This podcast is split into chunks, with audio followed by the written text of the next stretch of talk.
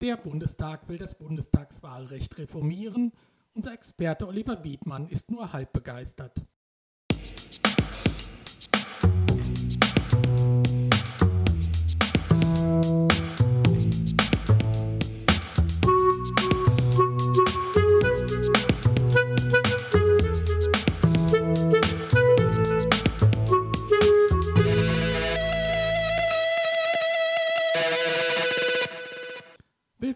Politik verschossen, dem Podcast des Vereins Mehr Demokratie. Der Bundestag wächst und wächst und wächst. Gehörten im Parlament im Jahr 2009 noch 622 Abgeordnete an, sind es nunmehr 736. Wie es dazu kommen konnte, erklären wir in Folge 14 des Politik verschossen Podcasts. Sie ist in den Shownotes verlinkt. Ende Januar 2023 bringen die Regierungsfraktionen einen Gesetzentwurf in den Bundestag ein. Das Ziel ist die Reform des Wahlrechts. Taugt dieses Gesetz etwas? Wir sprachen mit unserem Experten Oliver Wiedmann. Wird der Bundestag jetzt wieder kleiner? Ja, das kann man, glaube ich, äh, eindeutig mit einem Ja beantworten. Ähm, durch die neue Regelung, die jetzt vorgesehen ist, dass ähm, Wahlkreismandate immer durch Zweitstimmen gedeckt werden müssen in dem entsprechenden Bundesland, entstehen keine Überhangmandate mehr und dementsprechend braucht es ja auch keine Ausgleichsmandate mehr, ähm, die ja bisher immer dafür gesorgt haben, dass das Kräfteverhältnis im Bundestag verzerrt oder die dafür gesorgt haben, dass das Kräfteverhältnis nicht, eben nicht verzerrt wird. Und die Kombination aus Überhang und Ausgleichsmandaten hat eben für das starke Anwachsen gesorgt. Heißt, der Bundestag wird tatsächlich auf seine Regelgröße ähm, von 598 Mandaten zurückgest oder zurechtgestutzt. Können denn die Regierungsfraktionen einfach so das Wahlrecht ändern? Hat die Opposition da gar nichts mitzureden? Ja, das können sie formal. Das ist eine einfache, einfach gesetzliche Änderung, also eine Änderung des äh, Bundeswahlgesetzes. Es braucht also keine Grundgesetzänderung. Ähm, natürlich müssen die im Grundgesetz ähm, festgelegten Wahlrechtsgrundsätze eingehalten werden. Das tut der Gesetzentwurf natürlich. Ähm, was so ein bisschen neu ist tatsächlich, eigentlich gab es immer die Vereinbarung, dass man das Wahlrecht im Konsens auch mit der Opposition ändert. Aber dieses Vorgehen hat auch schon in den letzten Wahlperioden nicht zu einem Ergebnis geführt. Was ist gut am Gesetzentwurf der Ampelfraktionen? Also wenn das Ziel ist, das stetige Anwachsen des Bundestags in den Griff zu bekommen und ähm, den Bundestag auf seine Regelgröße zurückzubringen, dann ist der Gesetzentwurf gut, denn dieses Ziel wird tatsächlich erreicht, ohne dass ähm, einzelne Parteien Vor- oder Nachteile dadurch haben.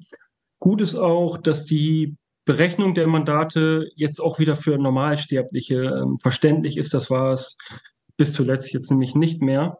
Und ich glaube, ebenfalls dem Gesetzentwurf anzurechnen ist, dass man wieder vollständig zum Verhältniswahlrecht zurückkehrt. Das heißt, es gibt keine Verzerrung mehr. Ähm, denn der Status quo sieht im Moment noch vor, dass drei Überhangmandate ähm, nicht ausgeglichen werden. Was ist denn schlecht am Gesetzentwurf der Ampelkoalition? Ja, ich glaube, es gibt keine 100% perfekten Lösungen. Ähm, dieser Vorschlag sorgt tatsächlich dafür, dass Wahlkreise übrig bleiben, ähm, die eben dann nicht mit einem direkt gewählten Abgeordneten besetzt werden. Ähm, also legt man das, das Ergebnis von 2021 zugrunde, betrifft das so etwa 35 Wahlkreise. Ähm, allerdings gibt es dann natürlich jetzt mit dem neuen Wahlrecht ähm, auch dann Abgeordnete, die, die, über die Landeslisten einziehen und die eben auch in den entsprechenden Wahlkreisen verankert sind. Ich glaube, dieses Problem hätte sich tatsächlich abmildern lassen können, indem man eine Ersatzstimme eingeführt hätte, so wie es eben auch in der Wahlrechtskommission diskutiert wurde. Aber lass uns Wählerin kurz nochmal das Problem ausarbeiten. So. Das heißt, dass in 35 Wahlkreisen zwar Menschen direkt gewählt werden, aber nicht deswegen in den Bundestag einziehen, weil sie ein schlechteres Wahlergebnis haben als, sagen wir mal, der alteingesessene Platzhirsch im Nebenwahlkreis. Das heißt es doch, oder?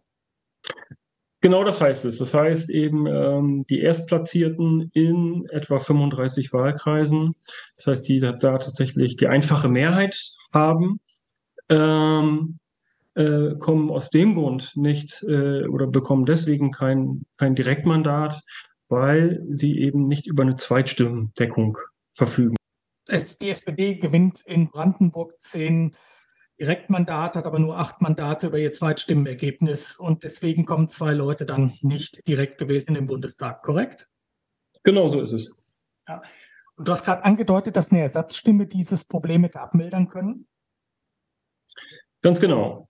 Ähm, bei der Ersatzstimme und das Prinzip der Ersatzstimme wurde ja tatsächlich auch in der Wahlrechtskommission diskutiert. Ähm, das funktioniert so, dass eben Wählerinnen und Wähler im Wahlkreis eine weitere Stimme vergeben für den Fall, dass der Erstplatzierte eben nicht durch Zweitstimmen gedeckt ist. Ähm, und dann würde, ähm, würden dessen Stimmen quasi auf äh, umverteilt auf die verbleibenden Kandidaten eben mittels der, der Ersatzstimme. Das heißt eben auch, dass die Wählerinnen und Wähler tatsächlich neben der Erst- und Zweitstimme noch, noch eine dritte Stimme vergeben müssten. Und diese Stimmen würden dann eben übertragen werden. Und dann ähm, würde sozusagen der, der Sieger von den verbleibenden ähm, Kandidaten im Wahlkreis würde dann eben das Wahlkreismandat bekommen, sofern, das ist natürlich auch die Voraussetzung, dass dieser Kandidat auch über eine Zweitstimmendeckung verfügt. Okay, das heißt, ich habe einen Kandidaten oder eine Kandidatin erster Wahl und das gleiche nochmal zweiter Wahl und habe damit ein bisschen mehr Auswahl auch, was ja auch ansonsten ganz schön ist. Wie beurteilst du denn den Gesetzentwurf der beiden Unions, äh, der Unionsfraktion, also von CDU und CSU?